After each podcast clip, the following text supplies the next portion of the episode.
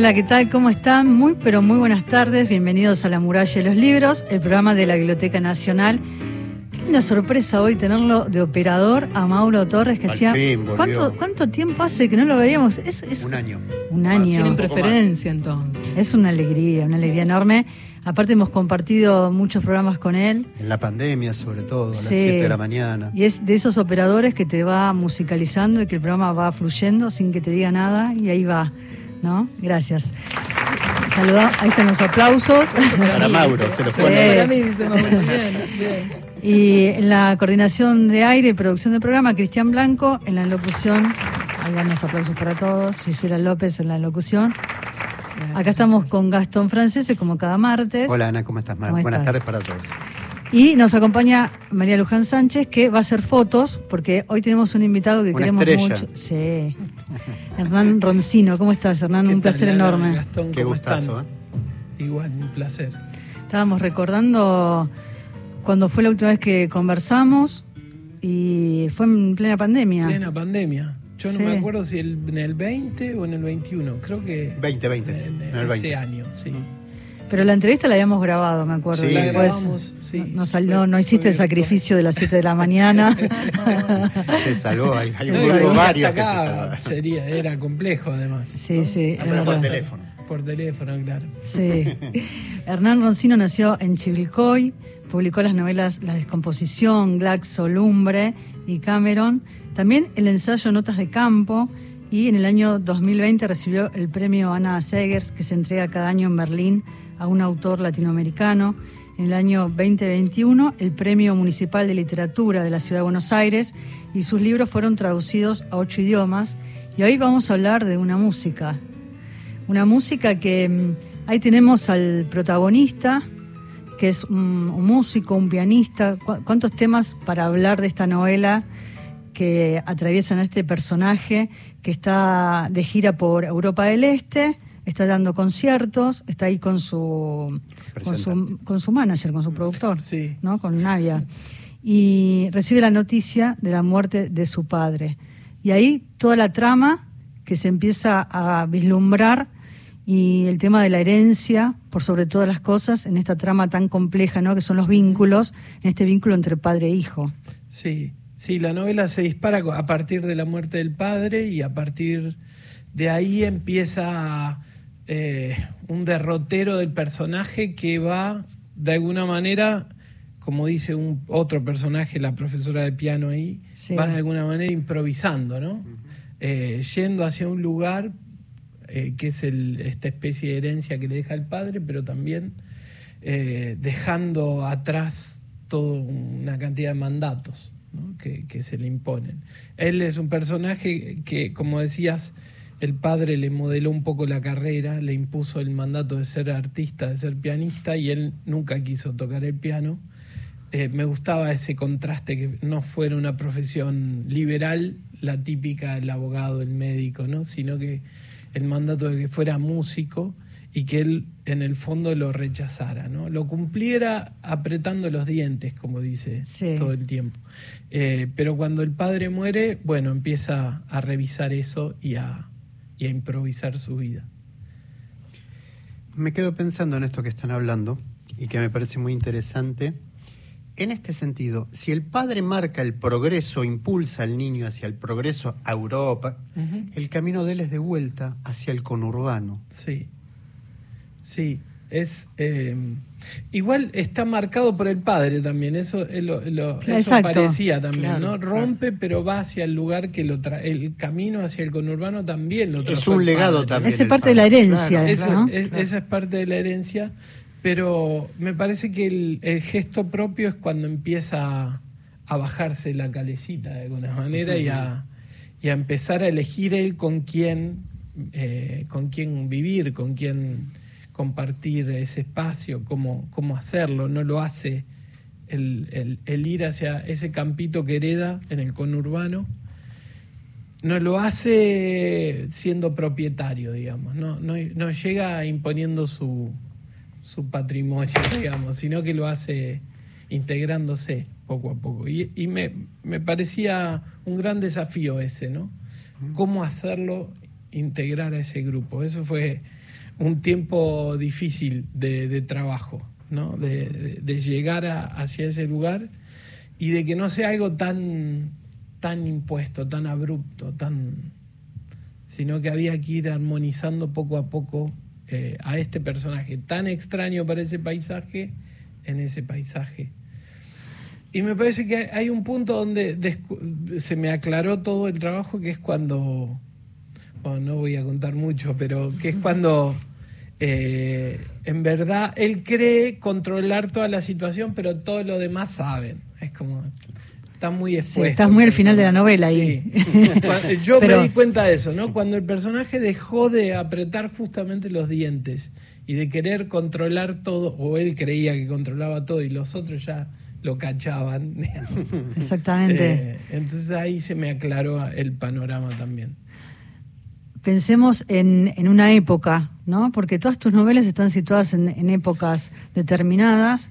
Eh, este padre que en la década del 70 eh, lo dice, ¿no? Que por sobre la, la música eligió la guita, ¿no? Sí. Dice, mi padre siempre decía, a modo de consejo, que la vida es una escalera, el secreto más difícil de aprender es saber cuándo y cómo pisar el siguiente escalón, y que en lo posible sea el de arriba, por eso eligió la guita y no la música, ¿no? Y le impone de alguna forma a este hijo un año sabático para que se prepare y estudie con la profesora de música, pero quiero ir al, al comienzo, ¿no? ¿De qué manera? Porque pienso en tu obra anterior, yo le decía a Gastón, traté de no escuchar la entrevista que hicimos antes, que hablábamos de, de tus novelas anteriores, justamente para, para pensar en una música, ¿no? En tu última novela, de qué manera fuiste como trabajándola.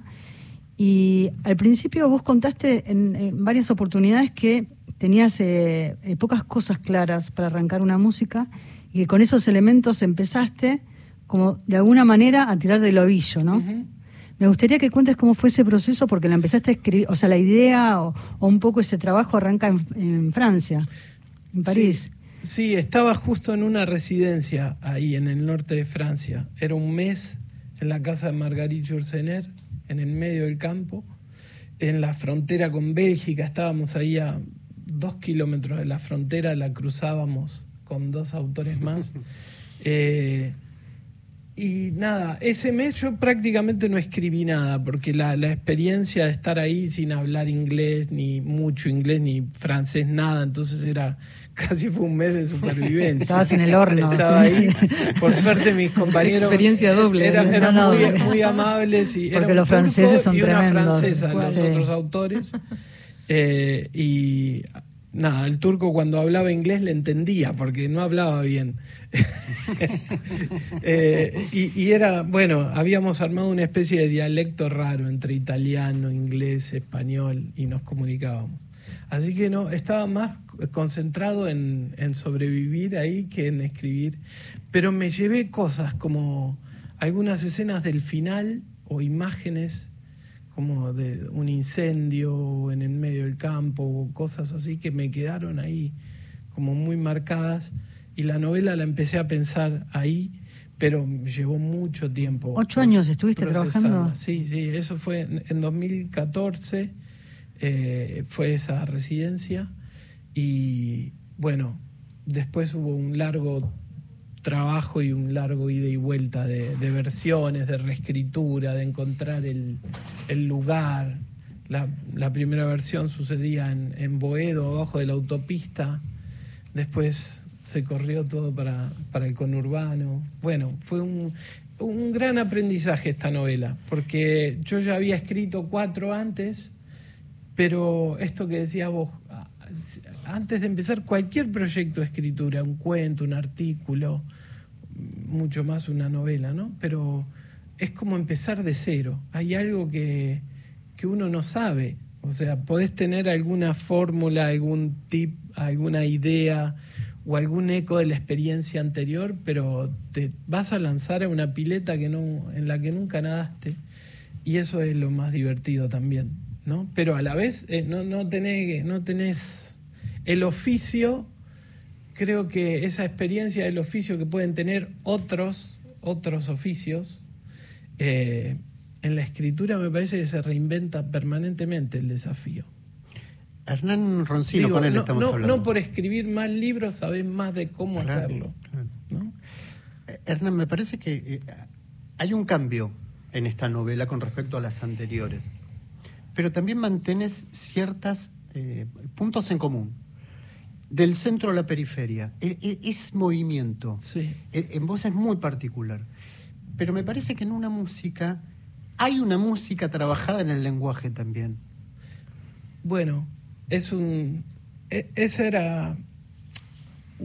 A mí cada vez me convoca eso, ¿no? La, que la escritura esté teniendo algún, algún efecto poético, ¿no? Y algún movimiento también. No solamente narrar un- una peripecia, un hecho, una, una acción, sino que tenga, que tenga un sonido, un ritmo. Y, y creo que esa fue una de las cosas que más me costaron también de, de encontrar en el Y además texto. hay muchos personajes, con lo cual también debe ser más complejo. Sí. A veces uno sistema. piensa, ¿por qué no me dedico a otra cosa? no? Me la Eh, no, compliqué, eh, me la compliqué. Me la compliqué, pero bueno, eso es como un resolver esto de la madeja que decías vos, ¿viste? Sí. Son como, Los quiero hilos. desatar esto, porque además lo- me, me apasiona hacerlo. Eh, y, y bueno, eh, es, eh, hay muchos personajes y, y está esa tensión que aparece en la primera parte del libro y después cambia en la segunda entre como una carrera más individual, la del solista, Exacto. Ah, y luego pasar a, una, a convivir en una comunidad. Él en un momento dice, yo siempre toqué solo, nunca trabajé con otros, acompañado. y ahora Sí. en, en esta comunidad en la que se inserta, tiene que empezar a trabajar con otros y a compartir y a ver cómo se ensambla el laburo entre, entre todos. Una música, lo vamos a sortear. ¿Lo Ay, por a favor, Lo sí. Lo vamos a regalar. Regalémoslo. Pero les quiero aclarar algo a los oyentes, A porque tiene todas las marcas que le hizo Gastón. ¿Sí? Pasó. Así que Ah, muy bien, fírmelo usted también. Además de nuestro escritor, lo puede favor. firmar usted. tiene marcas en lápiz. Yo lo Claro. trabajé. Espero que no le moleste al que se lo gana. Si no, lo Escucharon borra. aquellos que se van a escribir al WhatsApp o al contestador que ahora les voy a recordar. Acuérdense eh, que vamos a recibir entonces eh, su nombre, tres últimos números de DNI, algún comentario que ya hace 15 minutos empezó este programa La muralla y los libros, ya tienen alguna data respecto a nuestro escritor invitado y de esa forma pueden relacionarse con él o hacerle preguntas. Y de nuevo, una música de Hernán Roncino, así se llaman, el escritor eh, que ha sido invitado, y una música se llama, y es hermosísima la tapa, me La encanta. tapa es bellísima, Vas a tener que contar después porque yo me meto. Dale, dale, dale, hay, hay Pero- un, hay un porqué. Hay un porqué. Eh, bueno, si quieren empezar a escribirnos, háganlo. Acuérdense, cinco minutos antes de que termine el programa, lo sorteamos con Cristian, que es nuestro coordinador y productor. Al WhatsApp 1138707485. Acordate, desde cualquier punto del país te enviamos este libro. 1138707485 y si no el contestador de la radio donde sí ya tenés un tiempo más concreto 30 segundos para decirnos tu nombre tres últimos números de DNI participar por el sorteo 0810 222 0870 0810 0870 y te llevas este libro hermosísimo llamado Una música de Hernán Roncino. Hacemos el agradecimiento a Eterna Cadencia, ¿eh? Sí, que sí. es gracias a ellos que podemos sortearlo. Así es. Así que bueno, no se lo pierdan. Y ya que Giselle te habló de, una, de la tapa, me gustaría Sí. que, que aclares el tema de la tapa. Que lo Bueno, hay pájaros, ¿no? Sí. Hay, hay, Sí, hay Pues unos justo te, ahora te iba a pájaros. preguntar de eso, así que. Específico, no sé si es que sí. tenés claro Hay, cuál es, pero eh, bueno, hay muchos pájaros en la novela, pero hay, hay calandrias, ¿no? Hay muchas calandrias Claro. dando vueltas por toda la, la novela. Eh, y está, sombra. eh, está Hudson, Guillermo Enrique Hudson, como una referencia explícita por un lado, Que pero por otro lado no. Está sobrevolando. Es, hay, hay un disco mítico que atraviesa toda la novela que se llama Hudson y, y está, está, está Hudson y su, su, El naturalista. su hay un natu- cruce el ahí. naturalista Hudson y su sí sus libros sobre pájaros y que ¿no? está marcado Aventuras. por Gastón Francese aquí la frase. Sí, sí, lo todo- Sí, tiene todo aclarado. todo el- acá, está todo acá. los pájaros responden a Hudson y a, a la- a esa música de la naturaleza que bueno un poco está afectada en la novela no en las palabras hay movimiento, como decía Gastón, y aparecen los pájaros, el pájaro azul, las calandrias. Este famoso disco de Bill Turner que eh, se llama Hudson, este disco, que el padre escucha en un viaje de negocios yendo a, a Nueva York, escucha esta música en un taxi y no para hasta averiguar y conseguir ese prendado. Se vinilo. obsesiona, ¿no? Se Se, vuelve loco con ese disco. En la época en la que, viste, ahora escuchás algo y lo podés rastrear de algún modo. Total. Pero Sí. en la década del 60, cuando el padre hace el viaje, lo escucha en un taxi en Nueva York Y dice, ¿qué es esta y- música? y solo tiene un fragmento de algo que no tiene contexto y quiere saber de qué se trata. Y lo empieza a rastrear por las disquerías y busca el disco. Qué linda Busca el disco y después Y lo encuentra. y después también la biografía Y sobre la Turner. biografía. Y, y- y esta música eh, me llama la atención de qué manera también eh, aparece fundida en la prosa, ¿no? El sonido en el texto, porque eh, ahí se escucha el sonido del tren, ¿no? Como el grito de un pájaro.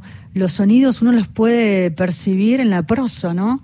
De qué manera la música también fluye ahí en el texto.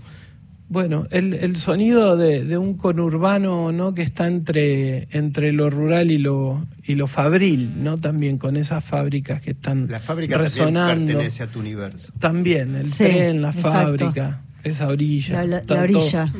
Eh, y, y sí, bueno, era, era jugar con todos esos elementos y, y armar esa especie de, de comunidad a orillas del Reconquista, ¿no? Del río Reconquista, que es donde están asentados los personajes.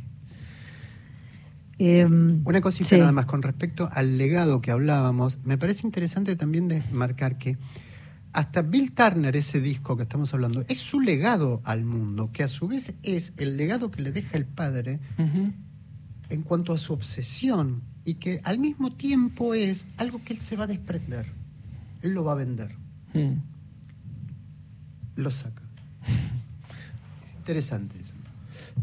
Eh, sí, sí, es, es- es todo un juego de, de herencias que, que después se ponen en, en discusión. Yo, yo creo que la novela em- termina cuando empieza él verdaderamente a tomar fuertes decisiones, ¿no? Eh, eso, eh, lo, que, lo que hace después él en ese lugar empieza después de que termina la novela.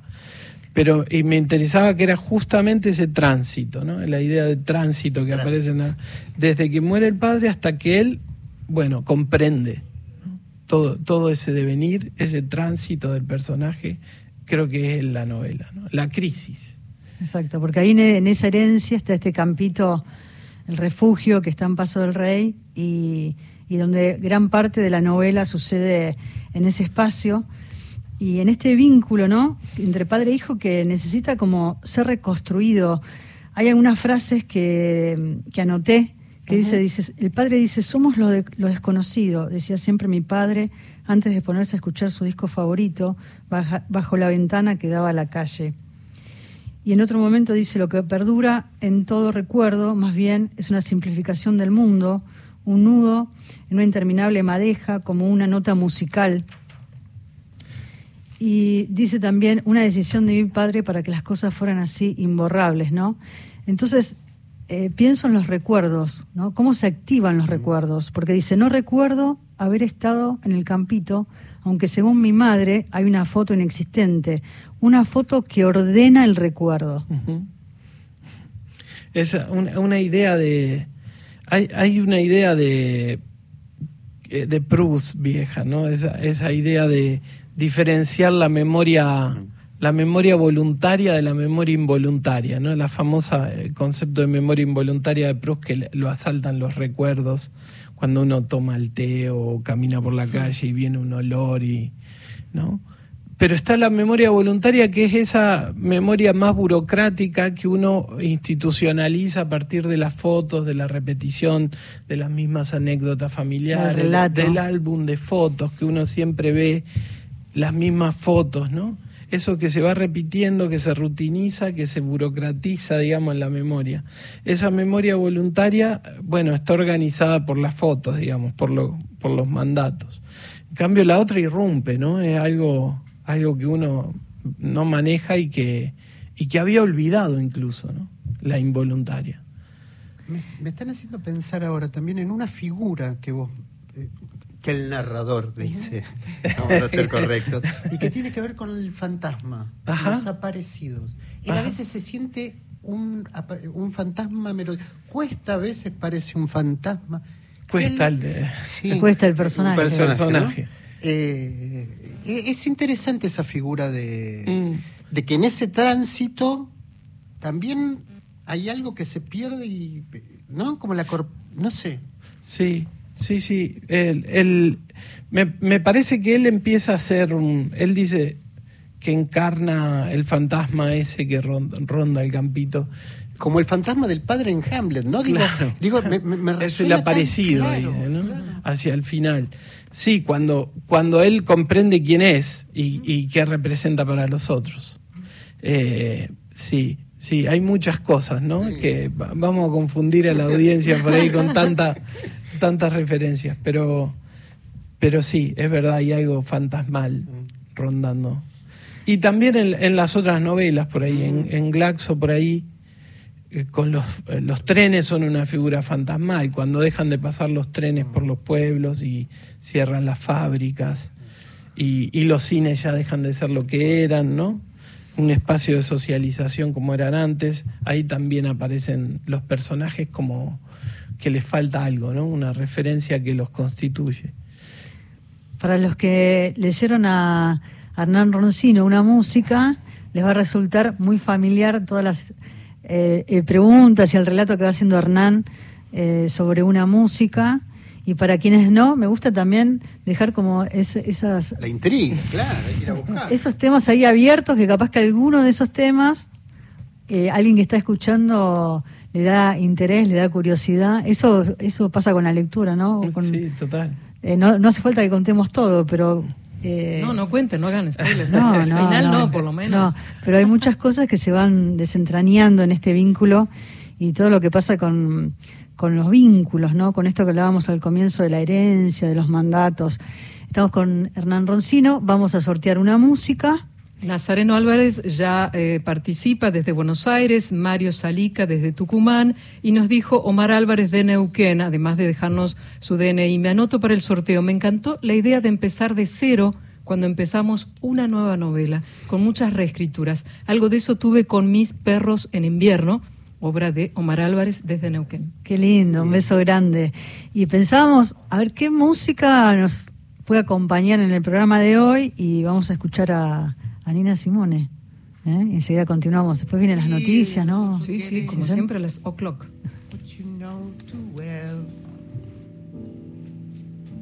That you who gave the crown have been let down. You tried to make amends without defending.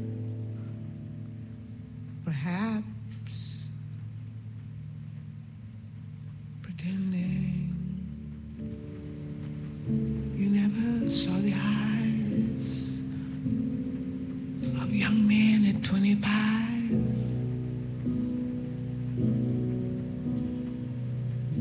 Who followed as you walked, asked for autographs,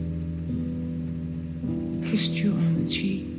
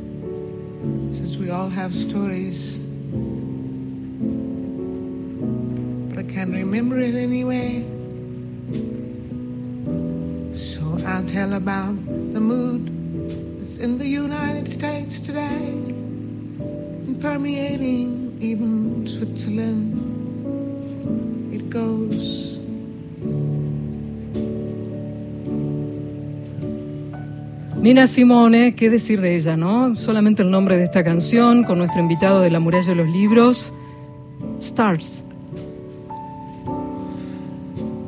continue anyway until I get it together.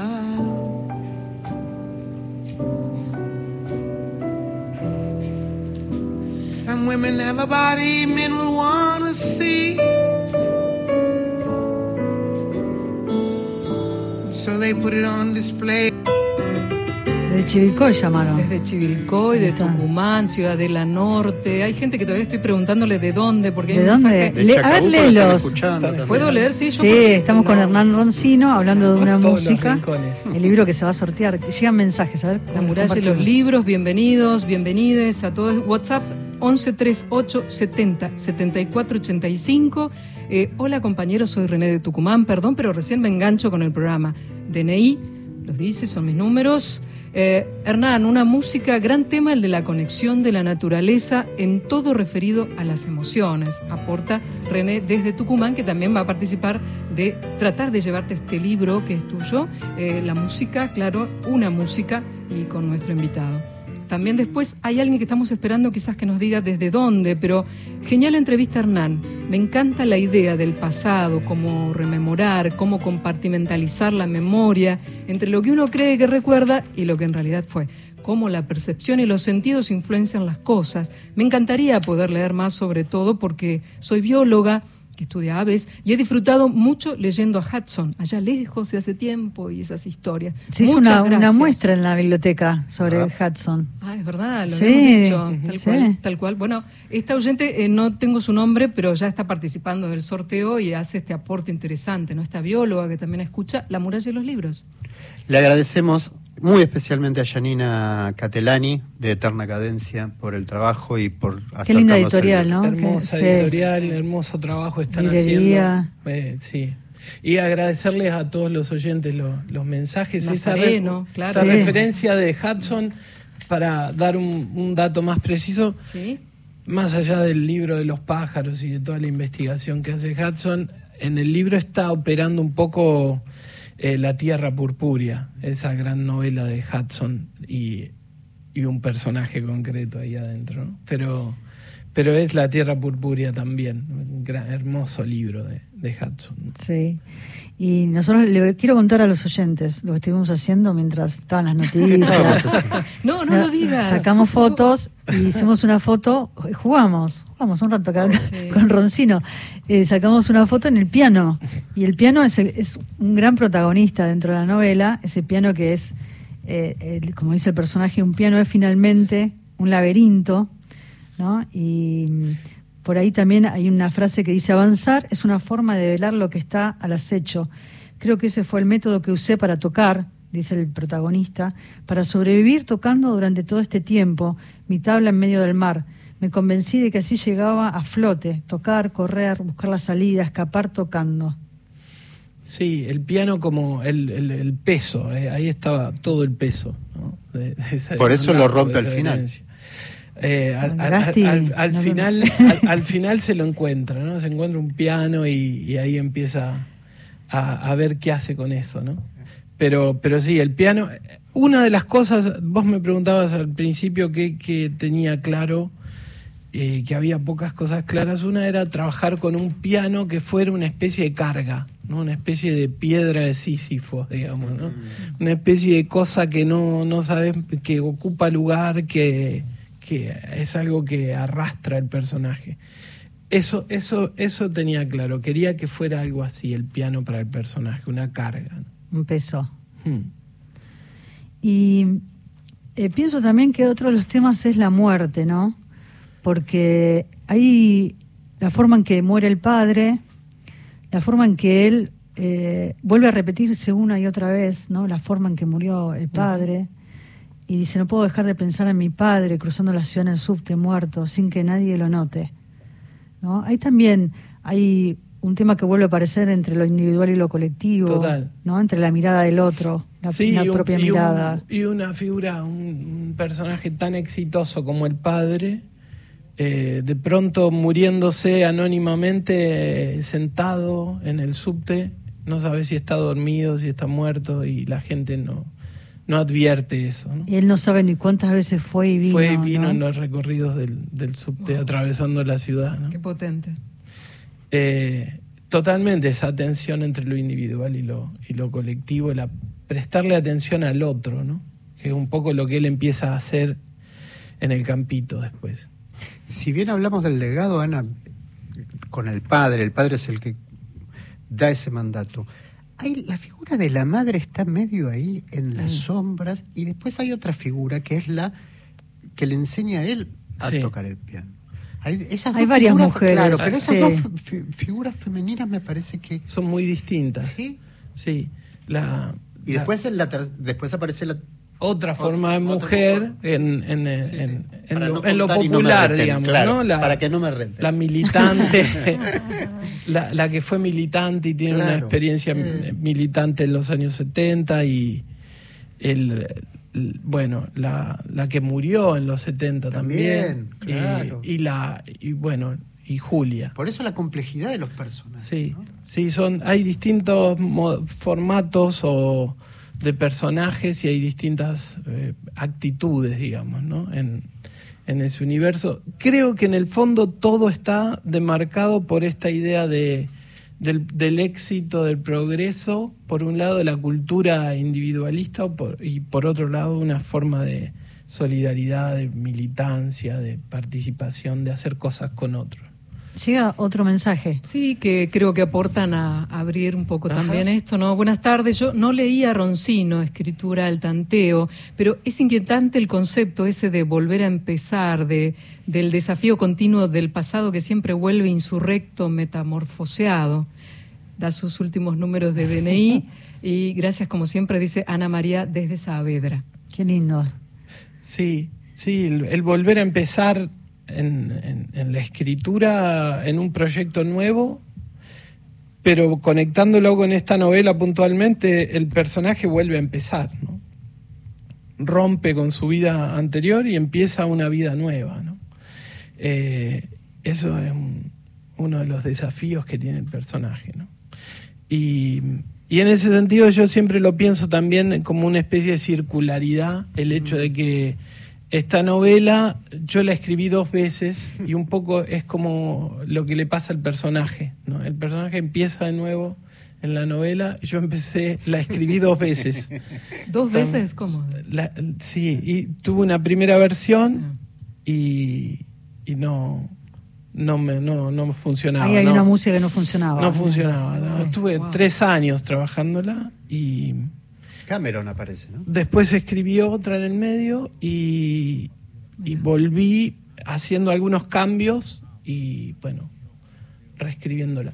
Creo que me parece que encontré la novela en la reescritura, cosa que a veces uno lo, es lo que más cuesta, ¿no? Eh, en el proceso de escritura, dando talleres, uno propone reescribir esa escena que puede salir mejor o no sé qué, es lo que más cuesta reescribir, ¿no?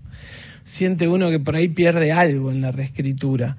Eh, al contrario, a, veces se, se gana, ¿no? Se gana espesor, se gana eh, se gana en, en descubrir algo que por ahí no todavía no está, ¿no? Pero bueno, es difícil volver a reescribir algo que crees que más o menos está funcionando. Quiero tomar esta idea que comentabas antes, Hernán, sobre las profesiones y los mandatos, ¿no? Siempre en las familias hay muchos médicos, hijos de médicos, abogados o escribanos o contadores, esas profesiones que parecerían que, que son heredadas naturalmente. Claro.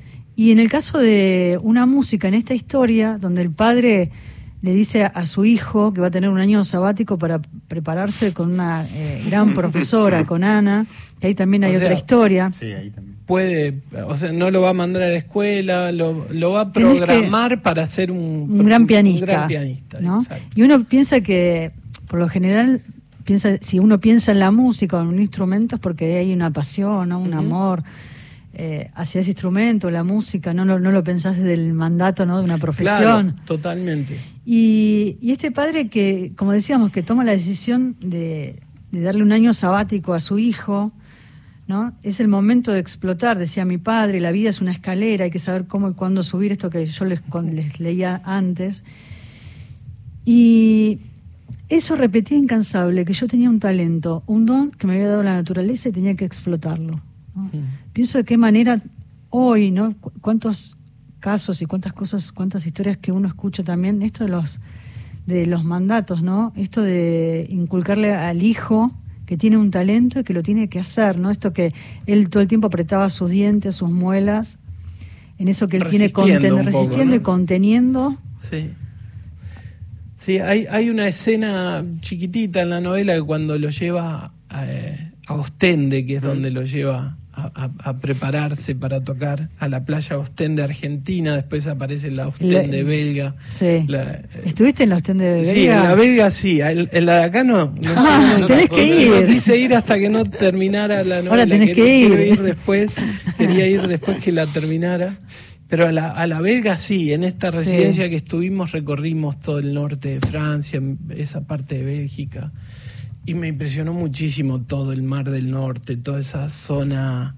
Era un paisaje muy impresionante. Eh, pero no, ya no me acuerdo lo que iba a decir. Eh, me empecé a pegar vueltas y no, me sí, acuerdo. no, esto que él, el, el hecho de tener un don, ¿no? un talento, eh, que, que hasta él No, repetía la- como la escena de la idea. resistencia sí. era que en un momento en Ostende, de noche, limpiando el piano, como una forma de resistencia, él arranca el simbolito del piano. Es un Bosendorfer y lo, lo descubre adentro del piano mientras lo limpia en silencio sin que el padre se dé cuenta. Y es como lo empieza, empieza a juguetear y lo, y lo rompe, lo arranca, una forma de, de destruir eso que también le pesa, ¿no? En, medio como un gesto de re- resistencia, de rebeldía, pero eh, a mitad de camino a la vez, ¿no? Vuelvo con esta figura que dijiste vos de, de- de lo- de- de- de esta práctica individual, como es eh, hacer, eh, o tocar el piano. Pero él cuando estudia se encuentra con un amigo, que de- con un compañero que después serán amigos, que viene de otro sector popular. Y son distintas posturas frente a ese mismo. Su compañero está viendo eso como una herramienta para poder vivir De, de- de la música, puede, o como claro. profesor de música. Claro. Son Sí, dos sí. caminos distintos, están planteados. Y entonces, esto hay, hay algo ahí también, ¿no? Donde eh, él ve lo popular como algo completamente, a ver, no es lejano, pero que lo atrae de alguna manera. Él se acerca a esos sectores. Sí, sí, se hace amigo de, de este personaje que para hacer la carrera de música en el conservatorio a la vez trabaja, ¿no? Como obrero, después lo echan y es taxista, digamos. Trabaja mientras estudia una carrera que supuestamente la pueden hacer ciertos sectores acomodados, ¿no? Y él siempre lo, la primera vez que lo ve en el aula piensa que es alguien de mantenimiento. No lo ve como un compañero de música, ¿no? Él desde una clase acomodada ve con esa distancia. Ahí se ven las clases, ¿no? Sí, sí. Bueno, Y también, no, no Sí. vamos a contar, pero ¿Qué? después ¿Qué? ¿Qué? ¿Qué? no lo trata bien a la Claro. No, no, claro, no, no. decimos nada. No, ahí este, lo que pasa es tremendo.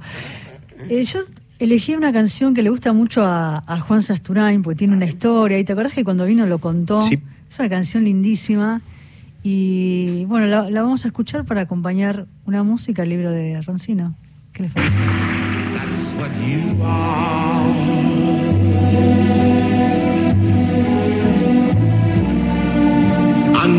Unforgettable.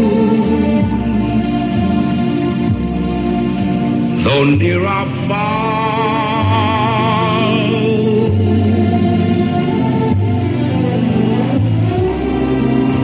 Like a song of love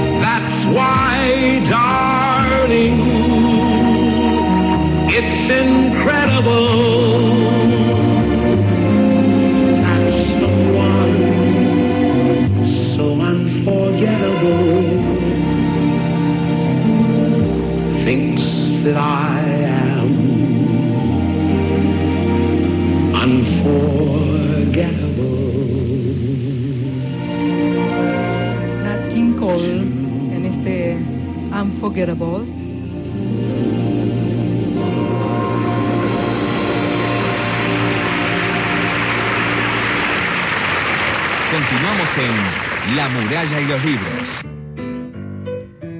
Qué temazo, ¿eh? Mañana. Todo esto, Sí. de escuchar a esta hora esto así como, wow. Ya, para disfrutar. Bienvenido. Eh, si les parece, vamos con algunas noticias de la Biblioteca Nacional. Vamos.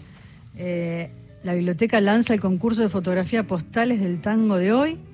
El concurso de fotografía se presenta en el marco de una muestra sobre tango que se va a exhibir durante este año.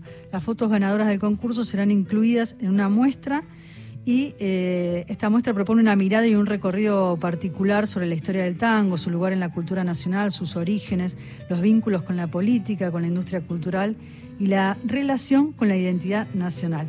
La, re- la recepción de los proyectos va a ser hasta el, hasta el 31 de marzo, hasta fin de 31. mes. Entren en la web de la Biblioteca Nacional, que es www.bn.gov.ar, y ahí están las bases para que se puedan inscribir y demás. Vamos con más noticias. eh, Sí, también tenemos eh, retrato de escritores argentinos, fotografías de Rafael Calviño. Esta es una muestra realizada en base a un proyecto de creación de un banco de imágenes de retratos de escritores argentinos contemporáneos para la fototeca Benito Panunzi de la Biblioteca Nacional. Esto se inaugura este próximo viernes, 10 de marzo a las 7 de la tarde, todes, todas, todis invitados. El Centro Cultural Ituzaingó, Soler 217 de Ituzaingó, provincia de Buenos Aires.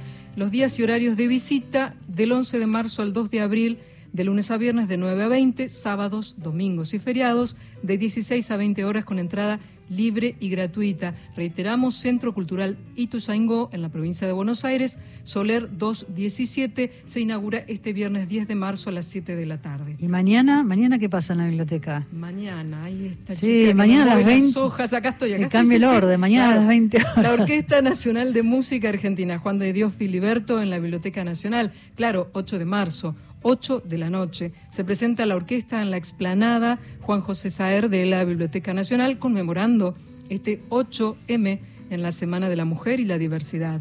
El- y las diversidades, bien digo. Claro, la orquesta Juan de Dios Filiberto toca bajo la dirección de la directora, una grosa Lucía Sicos, con composición, arreglos y curaduría de Verónica Bellini o Bellini, y las cantantes invitadas Luna Monti, Ana Prada, Mavi Díaz, Lidia Borda, Dolores Solá y Ferni de Gildenfeld. Va a estar buenísimo. eh, va a ser Sí. una hermosa No se lo velada. pierdan. 8 a las 8 o a Y las gratis. 20. Gratis, con Entrada entrada libre y gratuita, acuérdense, en la explanada. Los esperamos afuera de la Biblioteca Nacional para conmemorar en esta Semana de la Mujer y Diversidades este 8M con mucha y muy buena música. Y si están por, hablábamos recién de Ostende, que Hernán tiene que ir a la playa de Ostende de acá de Argentina, se estuvo en Bélgica. Por favor.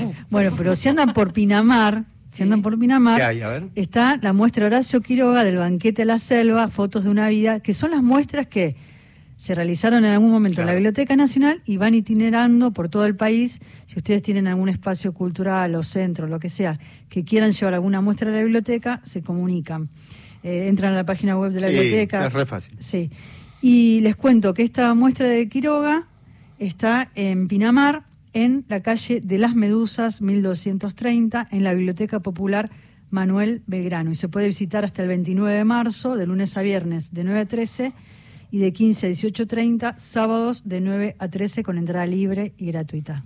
Y también, finalmente, eh, algo que venimos contándoles que ya ocurre en Avenida Las Heras, que ahora me van a recordar la dirección del Museo del Libro de, las lengua, de la Lengua. 2555. Ahí está, Avenida Las Heras, 2555, en el Museo del Libro y de la Lengua. Arder en lo que ya ardiendo ardía. Territorios de la poesía argentina. Esta muestra, organizada por el Museo del Libro y de la Lengua, es una instalación que despliega un recorrido vasto a través de los territorios de la poesía argentina, cruzando épocas, regiones, entonaciones. Mes a mes, esta apuesta desarrolla un crecimiento constante e incorporando voces, armonías y nuevos acordes.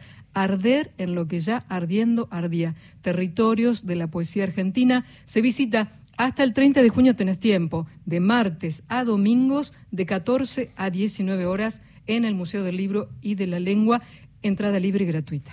Y ahora ya se viene el sorteo, pero yo quiero hacerte una última pregunta, Hernán. No sé si vos. No, no, dale, hacese tranquila. Eh, ahí, como contábamos, está la, la profesora, ¿no? que es eh. Anita Lavaronier. No sé si se pronuncia así. Sí, está bien. ¿Está ¿Está bien? Está perfecto. Está decirle que está perfecto. Después él estuvo en Francia sin hablar Perfecto, francés, perfecto. así que yo ya puedo leer cualquier cosa. Pero voy a tomar mm, una frase de ella porque dice, y que tiene que ver con la escritura, y esto que hablábamos con los oyentes y que mandaban los mensajes, dice, cuando ver el movimiento constante de las nubes, te das cuenta de que el progreso no existe, que a veces es mejor bajarse en el paraje menos indicado para reinventar desde esa supuesta periferia una mirada, ¿no? De qué manera a veces nos reinventamos, ¿no? Eh, pienso en este músico que estaba de gira por Europa del Este y de qué manera el destino, las cosas de las que nos van sucediendo en la vida hacen que nos reinventemos, ¿no? En, en estos contrastes de esa en la vida en el, periferia. en, en Europa haciendo esa gira y llegar a la periferia. De qué manera también uno se reinventa. Sí, eh, elige la periferia, ¿no? Esa, esa es la, la, la posición que elige para reinventarse, ¿no?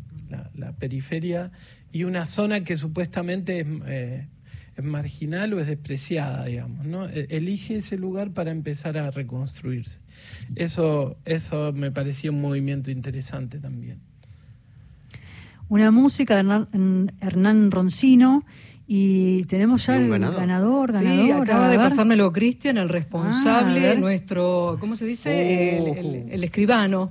El escribano acá. Eh, Vamos Este es el mensaje. El escribano blanco. Este es el mensaje porque no lo llegué a leer eh, a partir de todo lo que la abundancia de información aquí. Buenas tardes, por favor, me gustaría participar en el sorteo del libro Una música. Escucho siempre el programa. Soy Mabel, tres últimos números de DNI, de Río Grande, Tierra del Fuego. Mirá. Qué lindo, se va Y para salió allá. sorteo se vaya Qué porque se lo, se lo envían, ¿no? Se lo enviamos. Sí. Decir que no escribió nadie de Ostende, porque si no, No. tenía que ganar Ostende. Ganaba Ostende, ganaba- sí, lejos ganaba Ostende. Se va el libro por el correo argentino. ¿Lo vas a firmar? Sí. Ah, muy Para- bien. Va a tener la firma del, de nuestro escritor invitado, de Hernán Roncino, y también las marcaciones de Gastón. Exacto, hay que Un aclararle a libro Mabel Sí. Que va a llegar. Todas las marcas que hizo las marcas de lectura. Eh, ¿Marcás los libros, Hernán? ¿Tenés- ¿Haces marcas de lectura o no? A veces, a veces, a veces, no siempre. Pero después me arrepiento, ¿no? Después me arrepiento de no haberlos marcado cuando vuelvo y tengo que escribir algo sobre ese libro o encontrar una idea. Eh, pero no, no tengo esa disciplina. Sirve, está buenísima. ¿no? Sí. Incluso para, para dialogar con uno en el futuro. Decir, ¿por qué marqué esto? Viste que Esas uno después se de olvida por qué marcas. Eso que hacía Borges. Borges marcaba los libros y gracias a todas esas marcas, dos investigadores de la biblioteca Sí. hicieron ese gran libro que es Borges, Libros y Lecturas. Sí. De fondo está Adela en el carrusel con esta intro maravillosa de Charlie García, que también Hernán es parte de este homenaje del grupo para vos y, y esta, y esta movida del libro, Sí. lo que nos trae. Muchas gracias. Hernán Roncino, una música. Gracias, Hernán. Un Gracias placer a enorme. usted por la Qué lectura, gustazo. por el espacio, la charla y nada, hermoso. Pasa rápido, ¿viste? Sí, dijimos una hora. Y les recomendamos que lean Cuaderno de la Biblioteca Nacional, que acaba de salir. Esta revista que la pueden retirar gratuitamente cuando vayan a la biblioteca. Ahí está para Ahí retirarla. Vamos. ¿La querés? venir un día. Sí, ¿Se la- no, no, no, sí, ¿Se la vamos a Hernán? buscarlo. No, la voy a buscar. Ah, bueno. Llegamos al final del programa. Eh, Cristian Blanco en la coordinación de aire, producción del programa. Mauro Torres, qué placer enorme ¿eh? en la compañía siente. Gracias, hoy, Mauro. en la operación. Y Gastón Francese, semana. Ana de Costa, Hernán Roncino, nuestro invitado, y Luján, que nos hizo hoy redes, Bien, fotos, Luján, todo, Luján Sánchez. Nos despedimos, que tengan muy buena semana, hasta el próximo martes. Chau, feliz Día Internacional de la Mujer, mañana para todas.